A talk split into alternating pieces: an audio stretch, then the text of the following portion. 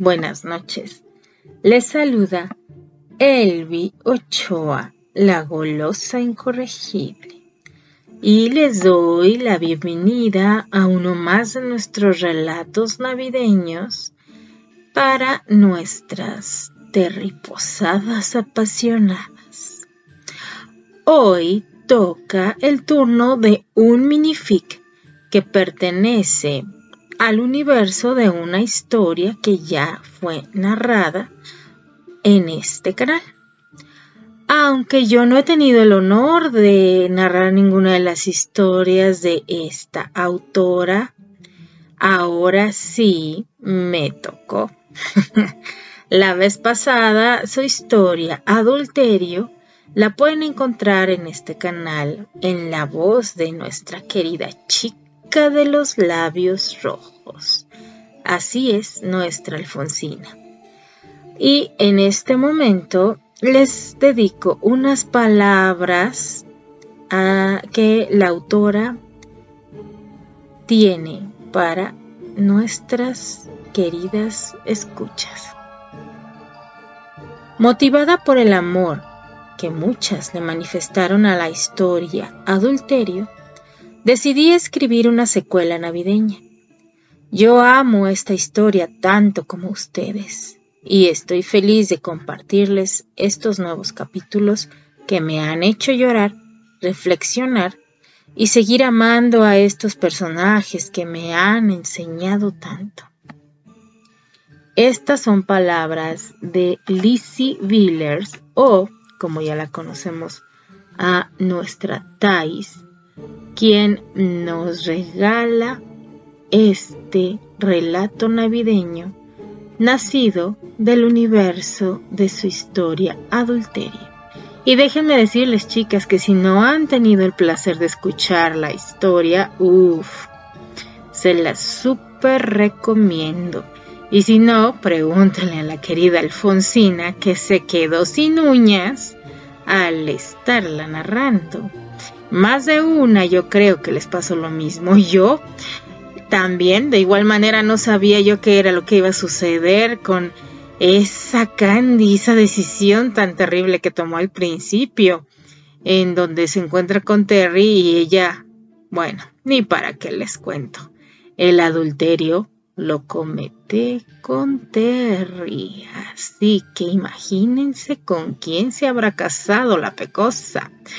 Les comento que es un terrific, así que escúchenlo, les va a encantar. Y ahora sí, a lo que nos trajo este asunto. Una Navidad en Kensington, por Lizzie Villers, capítulo 1. Kensington, Londres, diciembre de 1931. Hermosa y apacible, con un bello jardín delantero, grandes ventanas. Así se puede apreciar desde las afueras de la calle St. Leonard's Terrace la nueva casa de estilo victoriano del actor Márquez. De ese modo comenzaba el comentario que describía la nueva propiedad de Terence Graham en la columna de chismes en el Daily Mirror. El periodista destacaba que así como Graham y su numerosa familia estrenaban nuevo hogar, mudarse a Chelsea estaba otra vez de moda para artistas, intelectuales y escritores. Chelsea, Kensington, se estaba convirtiendo en el nuevo barrio bohemio de la ciudad de Londres, y los Granchester Ardley se habían establecido en una propiedad que remodelaron a su gusto en la zona rica, en la misma calle donde una vez había vivido el escritor Bram Stoker. Finalmente, le deseaba mala suerte, entre comillas, en el estreno de su nueva obra, en la que además de actor era director, y que abriría la temporada invernal del Royal Haymarket. Terry leía la reseña sobre su nuevo hogar en el interior de su auto y se ahogaba de la risa mientras estacionaban frente a la casa. Recién retornaba de un viaje a Estados Unidos, con motivo de un proyecto dramático que planificaba para ser estrenado en Stratford upon Avon durante un festival en honor a William Shakespeare en el verano próximo. ¿Puedes creerlo, Mike? Hermosa y apacible. y volví a carcajearse. Luego miró al cielo por la ventanilla y rogó con picardía. Dios mío, sabes que me amo a mi troop, pero por favor, que este sea el último. Realmente es hermosa, Terry, pero ni tranquila ni apacible. Ciertamente no. Mike también se reía de la ocurrencia. Luego le preguntó si estaba listo. Sí, muero por verlos. He tenido el mes más aburrido de mi vida. Terry descendió y caminó por una pequeña vereda, atravesando el jardín. Afinó la mirada y pudo ver las caras felices de sus hijos asomados por las ventanas del mirador de la casa. Advertidos por el ruido del auto, todos corrieron a asomarse expectantes ante la llegada de su padre tras un mes ausente. Contó con su dedo índice la cantidad de personitas tras los vidrios, y en ese instante también se sumó la que para él era la más bella mujer, de cabellos rebeldes y rizados, con enormes ojos verdes. Él observó cómo todos se movieron deprisa y desaparecieron de aquellas ventanas. Casi llegando al porche en un acto automático soltó su maletín y se puso en cuclillas, para extender sus brazos y prepararse para recibir la luz de niños rubios, castaños, ojiverdes, ojiazules, pecosos, otros sin pecas. Evelyn, con ocho años, fue la primera en llegar, seguida por Oliver de nueve, Albert de seis, Richard de cuatro. Y Anne de uno y medio, quien caminaba tomada de la mano de su hermano mayor, William, que cumpliría 13 ese mismo mes. Detrás de todos ellos, Candice, con un embarazo de cinco meses, tuvo que esperar a que la lluvia de besos y abrazos sobre Terry se detuviera para ser ella la que entonces le diera la bienvenida con los suyos. Terry, con Anne en brazos, se levantó en un intento por saludar a su esposa y acariciar su vientre. Todos los niños seguían pegados a él, dificultando sus movimientos. Así, en medio de ese maravilloso desorden, pudo finalmente abrazar a su Candy. Te extrañé tanto, mi señora Pecas y a mi pequeño hogar de Puni, le dijo en tono jocoso. Y yo a ti, mi amor. Los niños también te extrañaron mucho. Entremos, hace mucho frío. Debes estar muy cansado. Mandaré a preparar chocolate para celebrar tu llegada y para que nos cuentes cómo estuvo el viaje. Ella se abrazó a él nuevamente y todos entraron. La apacible casa era un inmueble de estancias amplias e iluminadas con tres plantas, con techos altos, decorados con molduras con detalles decorativos. La primera planta consistía de un recibidor, un amplio comedor, un estudio, un baño, una sala donde se reunía la familia, conservando en ese lugar una chimenea de bellas cornisas, donde además instalaron un piano. También un cuarto de huéspedes en la proyección trasera. Se, albergaba la cocina, la alacena y una zona de aseo exterior. En el segundo piso se ubicaban todas las habitaciones de la familia y en la guardilla la habitación de Marta, la única empleada que dormía en la casa y ayudaba a Candy con los niños. A pesar de que habían dispuesto de un salón de juegos, los juguetes se podrían encontrar por doquier. Candy se esforzaba de mantener el orden, pero los más pequeños iban dejando en cada rincón un peluche, un carrito de bomberos, una muñeca o un avioncito.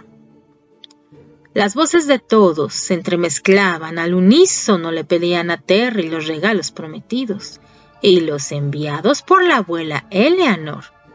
Él apenas se pudo sentar en su sillón agotado como venía de la travesía desde Nueva York. Todos querían su atención. Cada uno con la ansiedad infantil le contaba una historia, mientras Anne en su regazo le tocaba el rostro, como reconociéndolo. Y él apretaba sus deditos rosados con los labios. Observando aquel alboroto, volvió a reírse a carcajadas y se preguntó en qué podía estar pensando ese periodista cuando escribió que su casa era apacible.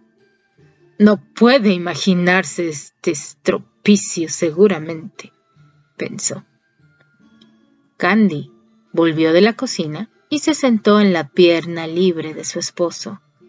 Comenzó a acariciar su cabello y besó su mejilla, mientras escuchaba a los niños que le contaban a su padre sobre los nuevos caballos llegados a la finca en su ausencia. William, Evelyn y Oliver iban todos los sábados con el duque de Granchester a montar sus propios caballos a Wiltshire. Los más pequeños le mostraban dibujos que hicieron para darle la bienvenida. También los libros que estaban leyendo. Aquellos repetidos papis en tonos distintos, pero absolutamente dulces, eran para él la estridencia más extraordinaria del mundo. Por unos segundos, Terry dejó de oír las siete voces a su alrededor y reflexionó sobre su pasado sombrío. Su reciente estancia en Nueva York removió algunos de esos malos recuerdos. Pero en ese momento, sentado en la estancia de su propia casa, abrazado por la mujer que ha amado por 17 años, embarazada, sus seis hijos, concluía que incluso ese periodo de dolor había valido la pena. No tenía nada ya que reprocharle a la vida, sino mucho que agradecerle. Los niños no se separaron de él por el resto de la tarde. Tomaron la merienda, chocolate caliente y pastel en el comedor, y volvieron a la estancia. Fue imposible para Candy lograr que le dieran un respiro a Terry antes de la cena. Y él tampoco parecía interesado en dejar de disfrutar de la compañía de ellos. Inclusive Anne se había quedado dormida en los brazos de su padre. Cuando Candy se dio cuenta, quiso llevarla hasta su cama. Terry, Anne se ha quedado dormida. La llevaré a la cama, le dijo ella extendiendo sus brazos para tomarla. No pecas, ya no debes cargarla. Tu vientre ya está crecido. Yo la llevaré. Vamos los dos. Terry se levantó y tomó la mano de Candy, y juntos fueron hasta la habitación de las niñas. Dejaron a la pequeña en su cama y él aprovechó el momento para besar a su esposa. Como moría por hacerlo desde que la vio salir de la casa para recibirlo. Se besaron tiernamente y luego con más pasión. Entre besos él le dijo cuánto le extrañaba. En verdad, te extrañé mucho. No pude dormir bien. Ya no puedo dormir solo. Siempre te necesito, señora Pecas. Te amo tanto. También te amo. Extrañé mucho a mi gruñón favorito. Y sí, la cama es muy grande sin ti. Pensé que no llegarías a tiempo para Navidad. Luego él tomó el vientre de ella entre sus manos y lo acarició por unos minutos. ¿Qué crees que sea? Mi madre quiere que sea una niña. Realmente, siempre quiere una niña. Este embarazo se parece mucho al de William. Ya comenzó a moverse. Mm, creo que es un niño. Al mencionar a William, Candy puso un tono más serio y vio oportuno comentarle a Terry que tenía algo importante que conversar respecto al chico. ¿Pasó algo en mi ausencia que no me hayas dicho? le preguntó él mientras acomodaba los rizos de ella. Sí, pero nada grave, no te preocupes. Él quiere hablar contigo. Te lo quiere decir él mismo. Está bien, hablaré con él después de la cena. No, le pedí que espere hasta mañana. Te ves cansado, mi amor. Mañana lo podemos hablar con calma. Ven, vamos a cenar. La cena era toda una proeza. La cena y cualquier comida en casa de los Granchester Artley. Pero Candy tenía el entrenamiento del hogar de Pony y si algo sabía era mantener a su tropa a raya en estos asuntos. Todos tenían un puesto en la mesa. Los hermanos mayores siempre al lado de un hermano menor, de modo que pudiera ayudar a éste en caso de necesitarlo. Nunca se empezaba a comer sin antes dar las gracias, y estaba permitido hablar solo en el postre. Una vez terminaban de sus alimentos, todos debían subir a sus habitaciones, asearse y colocarse sus pijamas. De nuevo los hermanos mayores debían colaborar con los más pequeños, por lo que William, Oliver y Evelyn eran pues los que llevaban la batuta en estas tareas. Pero el capitán indiscutible de la tropa era William. Por lo general los padres disfrutaban de un té o un café, mientras en el segundo piso se batallaba en el cuarto de baño y en las habitaciones. Las noches en las que el actor no tenía función, todos invadían la habitación matrimonial para que su padre les leyera. Y esa noche no sería distinta. Él se arrellanó en su cama y los seis niños a su alrededor. Era lejos el momento favorito de todos, porque Terry dramatizaba todas las lecturas, interpretando las voces de los personajes. Cuando leían Peter Pan, era el capitán James Garfield el que se llevaba todos los aplausos y carcajadas. Por supuesto, no faltaban ocurrencias, esa noche, por ejemplo, Evelyn preguntó muy curiosa. Papi, ¿crees que Peter venga a nuestra casa ahora que vivimos en Kensington como Wendy? ¿Te gustaría que viniera? le contestó mientras tocaba su naricita llena de pecas. Pero quiero ir al país de nunca jamás. Mm, prefiero estar en casa, le replicó ella, negando con la cabeza. Yo también prefiero que todos estén en casa, cariño. Minutos después, los más pequeños cayeron rendidos por el sueño, y Terry se dio la tarea de llevar uno a uno hasta su cama, a excepción de William y Oliver, que permanecieron despiertos hasta el final del cuento y regresaron por sus medios a sus camas. Antes de volver a la suya, Terry entró a la habitación para despedirse de ellos y hablar brevemente con William. Tu madre me ha dicho que quieres hablar conmigo. ¿Está todo bien? le preguntó. Todo está bien. Mamá dijo que hoy estarás muy cansado y me pidió que lo habláramos mañana. Es cierto, ha sido un día agotador. Mañana, cuando vuelva del teatro, lo hablaremos. Terry luego se acercó a la cama de Oliver y éste le comentó que el abuelo los llevaría a una competencia de equitación antes de Navidad. Seguramente lo harás muy bien. Ambos son muy buenos jinetes. Ahora a dormir, que mamá nos va a regañar si nos descubre charlando. Diciendo esto, Terry se despidió de ambos chicos con un beso y apagó la lámpara. Luego de cerrar la puerta, se quedó recostado a ella, mirando a uno y otro lado del pasillo. Recordó una vez más las líneas del periódico y volvió a reírse.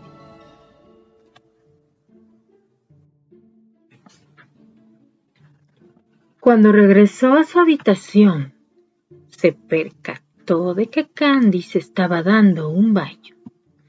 Sin pensarlo, aseguró la puerta y se quitó la ropa. Entró al cuarto de baño en calzoncillos. La encontró sumergida en la bañera, con medio vientre expuesto.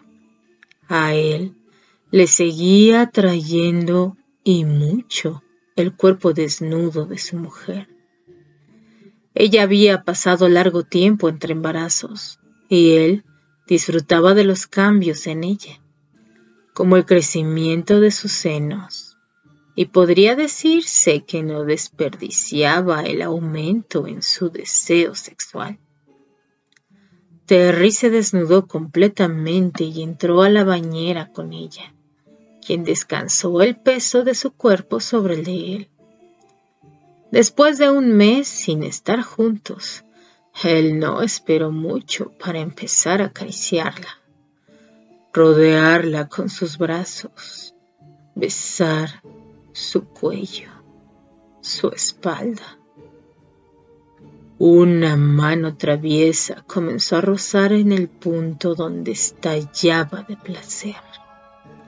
A medida que ella respondía estremeciéndose y gimiendo, él fue intensificando sus movimientos hasta lograr que tuviera un orgasmo se levantó. Buscó una toalla para secarse un poco. La ayudó a salir de la bañera. Secó su cuerpo también. La tomó en brazos y la llevó a la cama. Buscó una posición cómoda para ella y envalentonado la penetró ansiosamente hasta lograr también su orgasmo. Luego se abrazó a ella y le susurraba cuánto la deseaba, cuánto la amaba.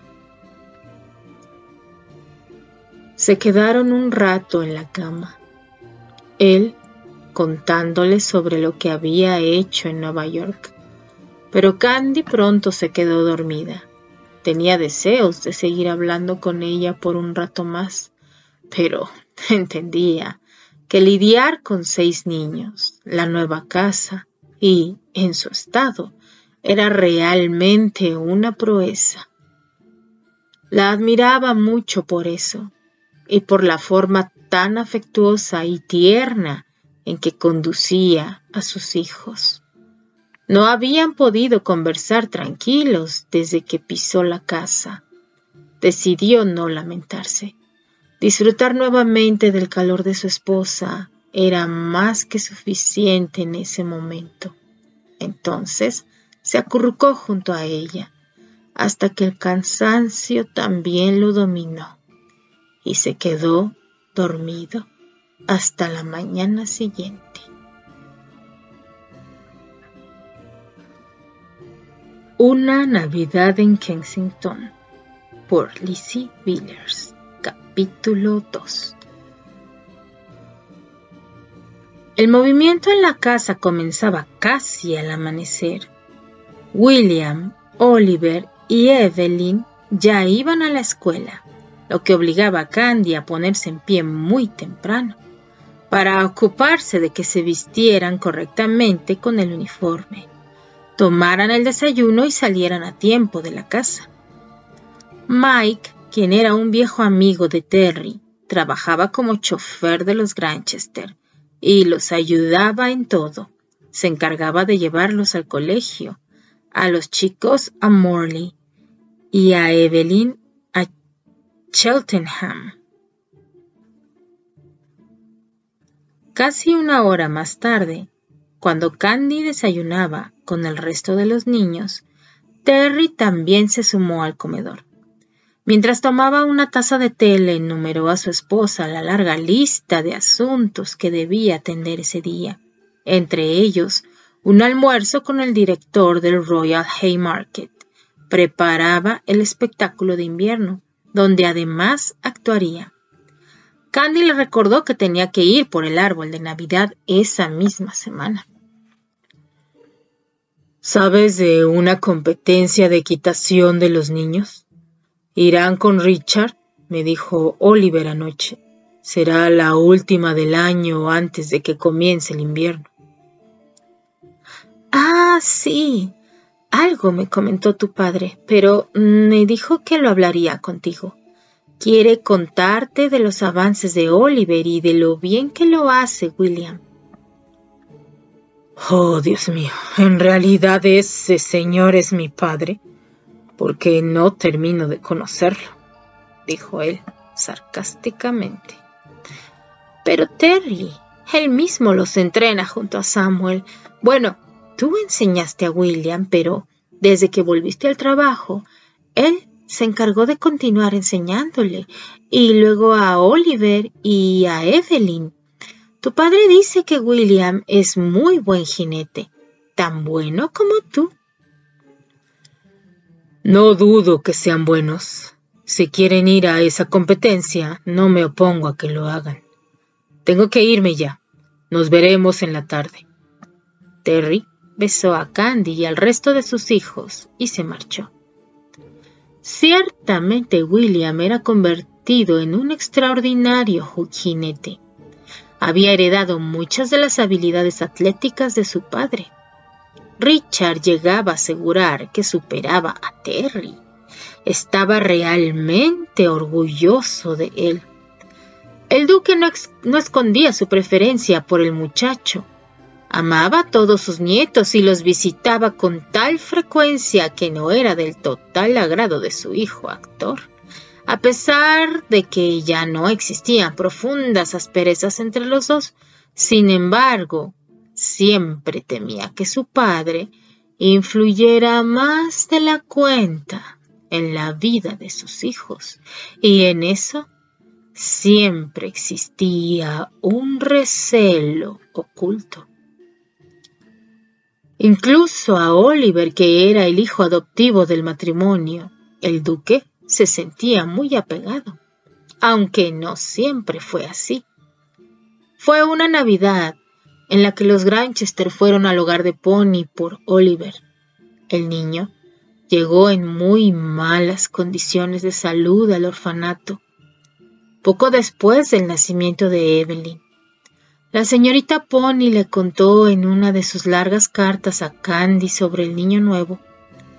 Ella se sintió muy conmovida con la historia y decidió convertirse en su benefactora, de modo que no se escatimara recursos para darle a Oliver los mejores cuidados. Judith, que había vuelto a Pony para trabajar con las madres, recibió el encargo de Candy de darle todas las atenciones al pequeño. Con el tiempo, Judith y la señorita Pony comenzaron a enviar las buenas noticias sobre el chico a su madrina. Con su ayuda y las instrucciones del doctor Martin, el pequeño se fue recuperando. estas cartas fueron a veces acompañadas de una fotografía del pequeño, lo que enternecía el corazón de ella. Un día sintió el impulso de adoptarlo y se lo dijo a Terry, una noche en que ambos cenaban a solas fuera de casa. Él accedió de inmediato.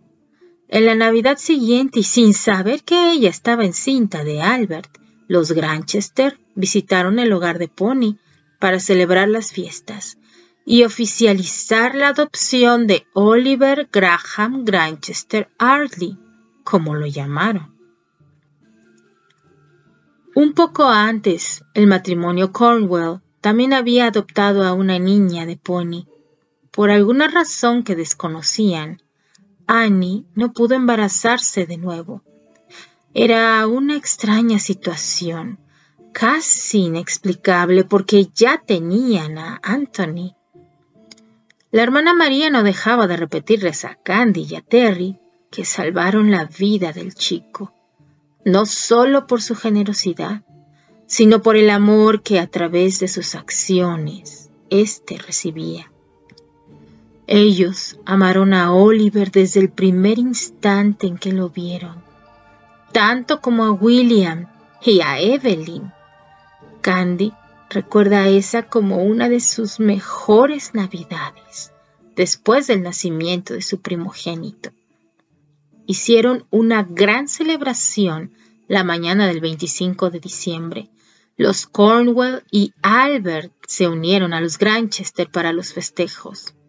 Claro que para el duque no fue fácil asimilar esta decisión de su hijo y su nuera. A pesar del profundo aprecio que sentía por Candy, para un hombre como él, no era tan sencillo aceptar un nieto que no llevara su sangre y cuyo origen era totalmente desconocido.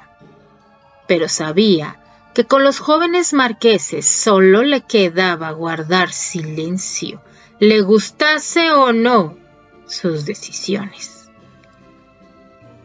Reconocía que la adopción de Oliver era un acto de tremenda generosidad pero le costó algo de tiempo aceptarlo. Transcurrido ese tiempo, todo recelo quedó en el olvido, y así como lo hizo con William, comenzó a enseñarle equitación y hasta le obsequió su propio pura sangre inglés cuando cumplió siete años. Después fueron llegando más bebés. Albert George, Richard, Eduardo y Rose ahora esperaban al séptimo integrante de lo que Terry llamaba su troupe, refiriéndose al grupo de actores y artistas al que William Shakespeare una vez se unió en Stratford.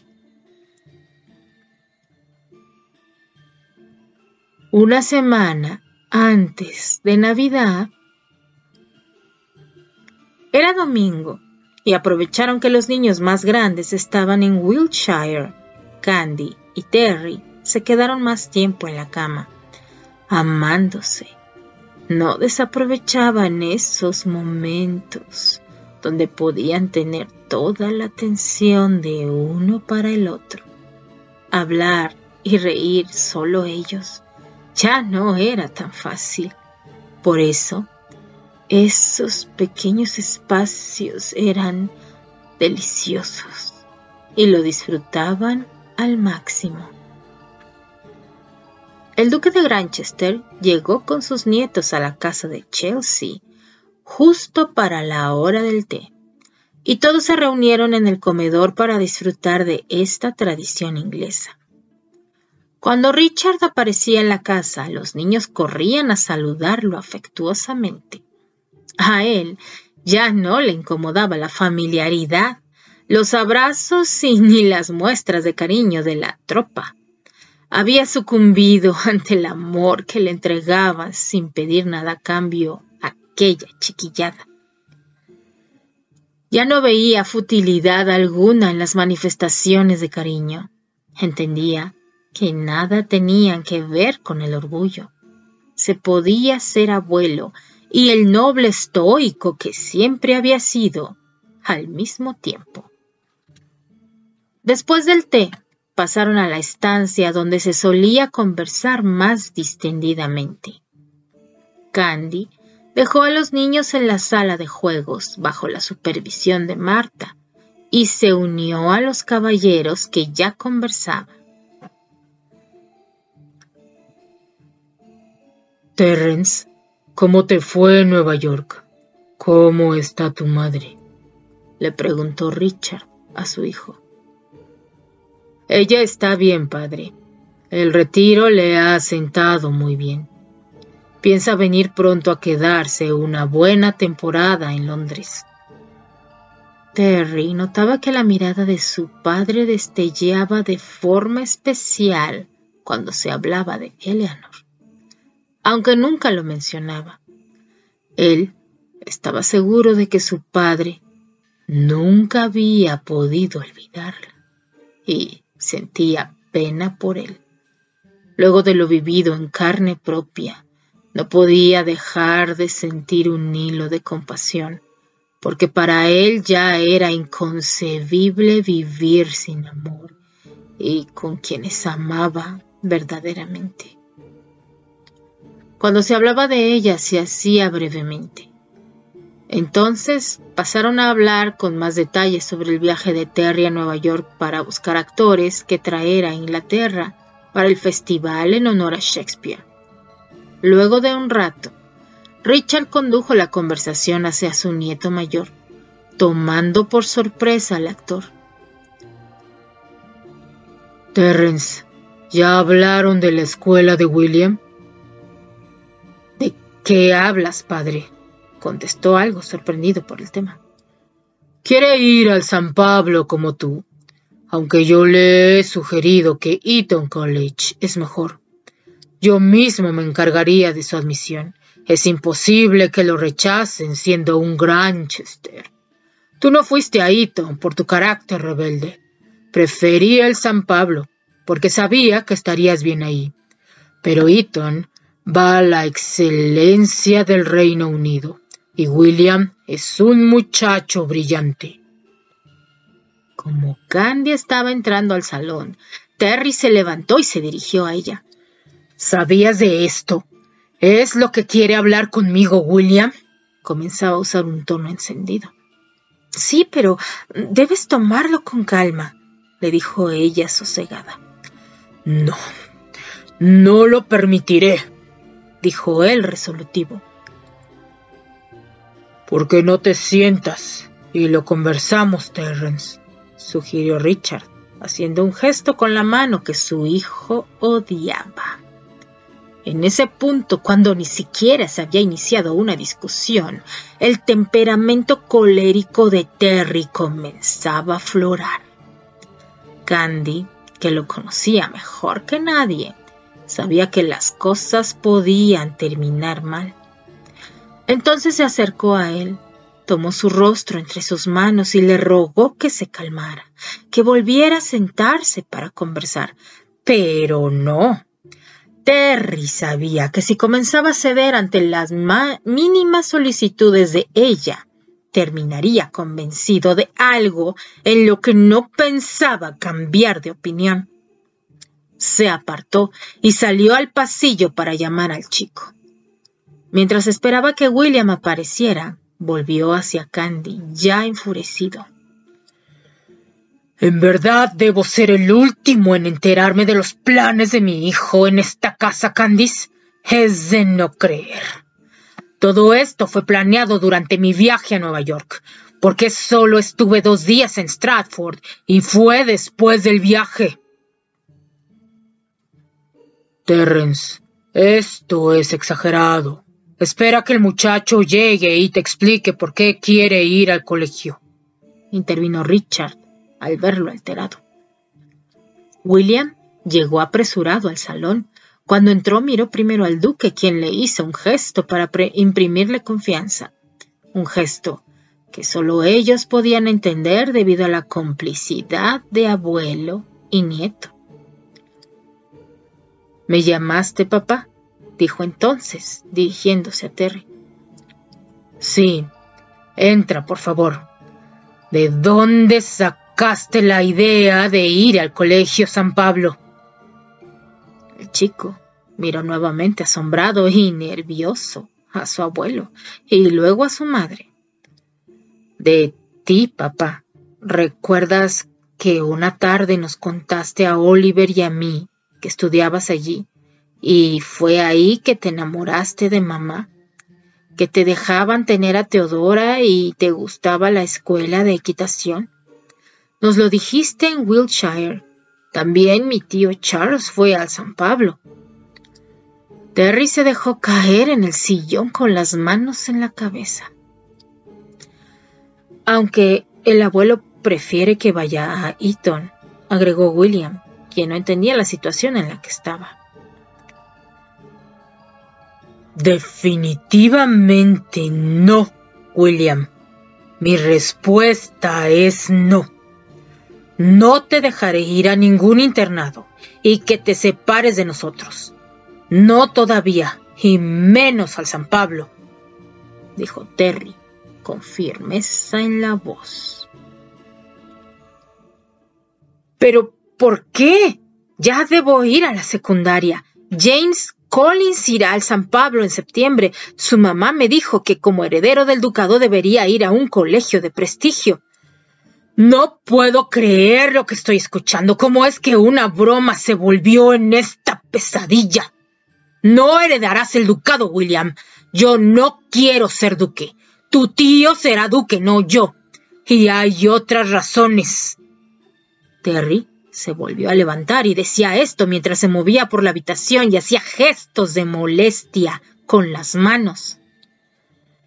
¿Por qué no quieres que vaya a San Pablo? insistía el chico. El abuelo dice que ya no es como en tu época, que puedo venir los sábados a casa. No solo un quinto domingo. ¿Y, ¿Y por qué no serás el duque? Eres el hijo mayor. La señora Collins dijo que eres el heredero del ducado. ¿Desde cuándo se habla en esta familia del maldito ducado, William? Terry estalló.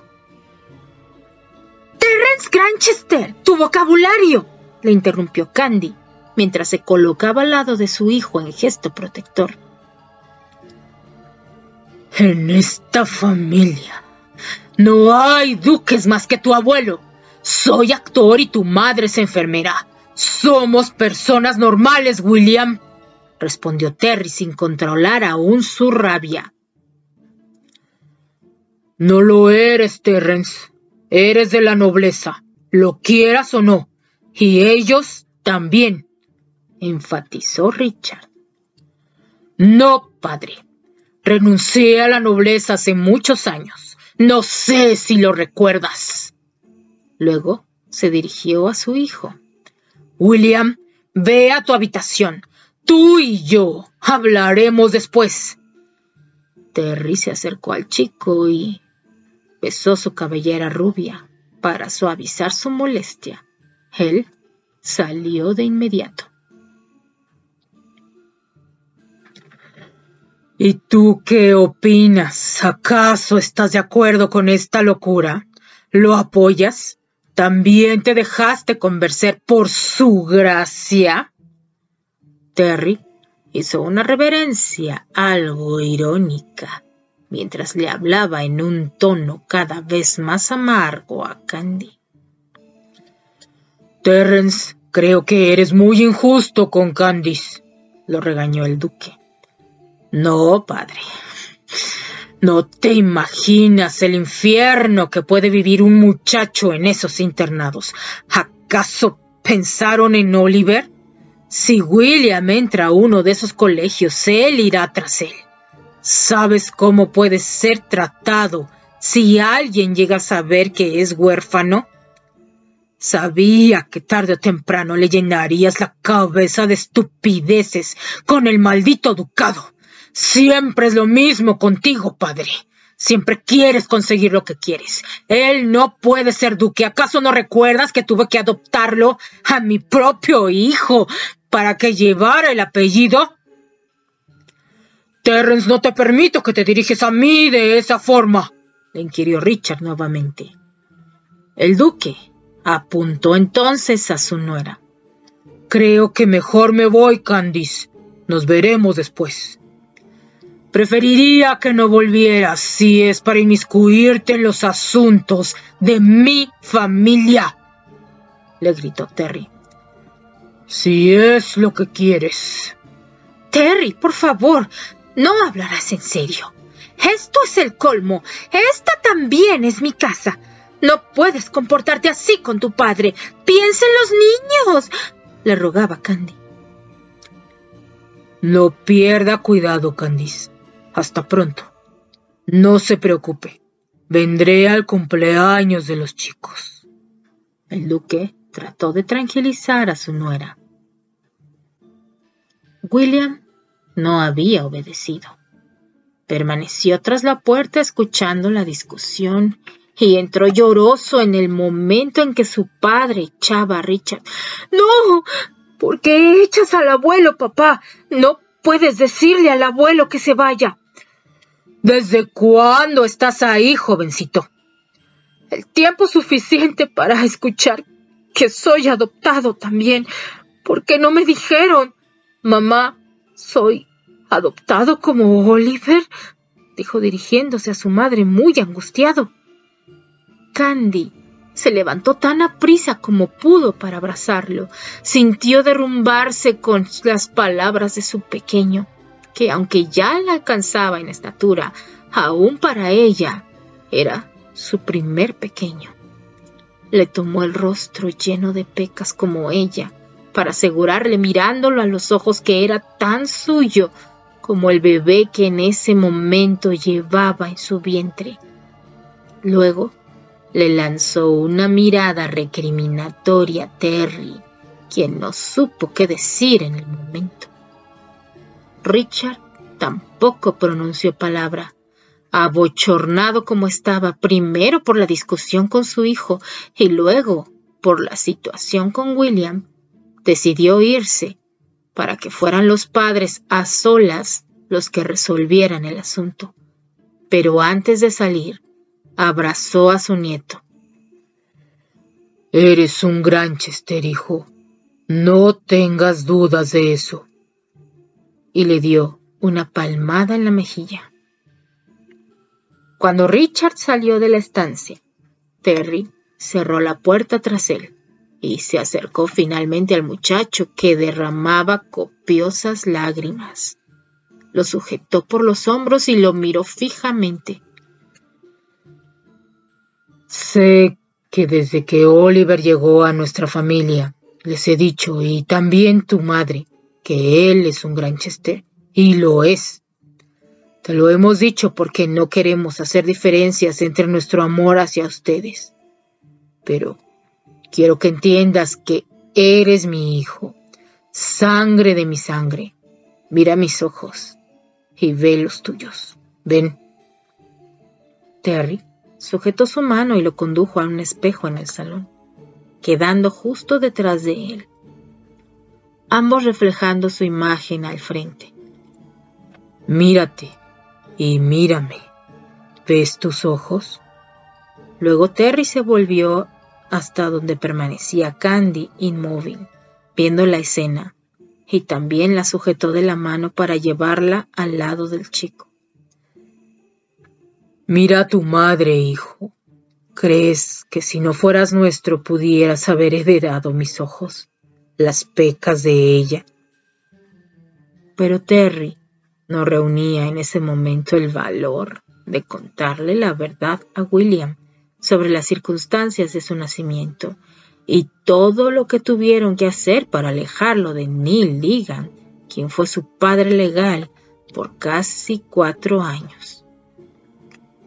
Volviendo a tomar el rostro del chico entre sus manos, le dijo, Eres muy joven todavía para entender ciertas cosas del pasado. Algún día te contaré muchas cosas, pero quiero que entiendas que naciste del amor, William. Eres mi hijo y no quiero que vuelvas a pensar lo contrario. Ahora, promete que dejarás de escuchar tras las puertas y ve a tu habitación como te lo pedí. El chico lo abrazó y salió directo hacia el segundo piso. Candy no sabía en ese momento qué tipo de sentimientos experimentaba. Era una mezcla de rabia por la obcecación de Terry, preocupación por William, miedo porque no quería que las cosas se salieran de control. Conocía muy bien a su hijo. Era tan obstinado como el padre.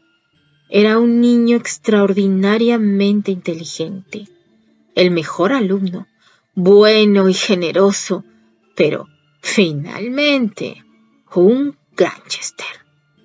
Sabía perfectamente que las cosas no quedarían ahí. Se fue tras él. No quería dejarlo solo en ese momento. Amorosamente Candy lo llevó a la cama, le preparó una taza de leche tibia con miel y le repitió una vez más cuánto lo amaban. Tu padre te ama, William, solo que lo has tomado por sorpresa. Yo misma estoy sorprendida de tus decisiones. Debemos darle tiempo. Él ha hecho mucho por ti. No te imaginas cuánto. Necesita tiempo para procesar esto. Luego lo hablaremos con calma, de nuevo. Mamá, tú puedes convencerlo. Por favor. William, ya te dije. Tampoco me alegra que te vayas de casa a un internado. No es lo que crees. Estarás solo. Hay muchas reglas. No es como te hemos criado. Pero ya es tarde y debes dormir. Candy besó tiernamente la frente de William, luego a Oliver, y se fue a su habitación. Terry no estaba ahí. Ella salió nuevamente, bajó las escaleras y caminó hasta el estudio de él. Estaba allí. Intentó entrar, pero él cerró la puerta con el pestillo. No tocó, no lo llamó. Escuchaba su voz. Estaba ensayando. Era lo que hacía cuando algo lo molestaba o lo alteraba. Se encerraba a leer o a ensayar un papel. Ella le daba espacio y tiempo, sin reclamos ni cuestionamientos. Regresó a su cuarto y se dispuso a dormir. hasta que con este capítulo 2. ¿Qué les ha parecido, chicas, hasta ahorita este fic? Vaya que se parece mucho a su papá, este William. Igual de obstinado que él. ¿Y qué tal que ahora le lleva la contraria a Terry, a nuestro rebelde que tanto renegó de su sangre y del ducado y del título y todo lo que eso conlleva. Y ahora su hijo quiere retomar lo del título nobiliario y todo lo que eso conlleva. y se muere de ganas por entrar a estudiar al Real Colegio San Pablo. ¡Ay, qué cosa! Y esa tropa maravillosa, me encanta, Thais. Me encanta esa tropa, porque además es una realidad que en esa época se vivía, o sea, muchas familias tenían muchos hijos.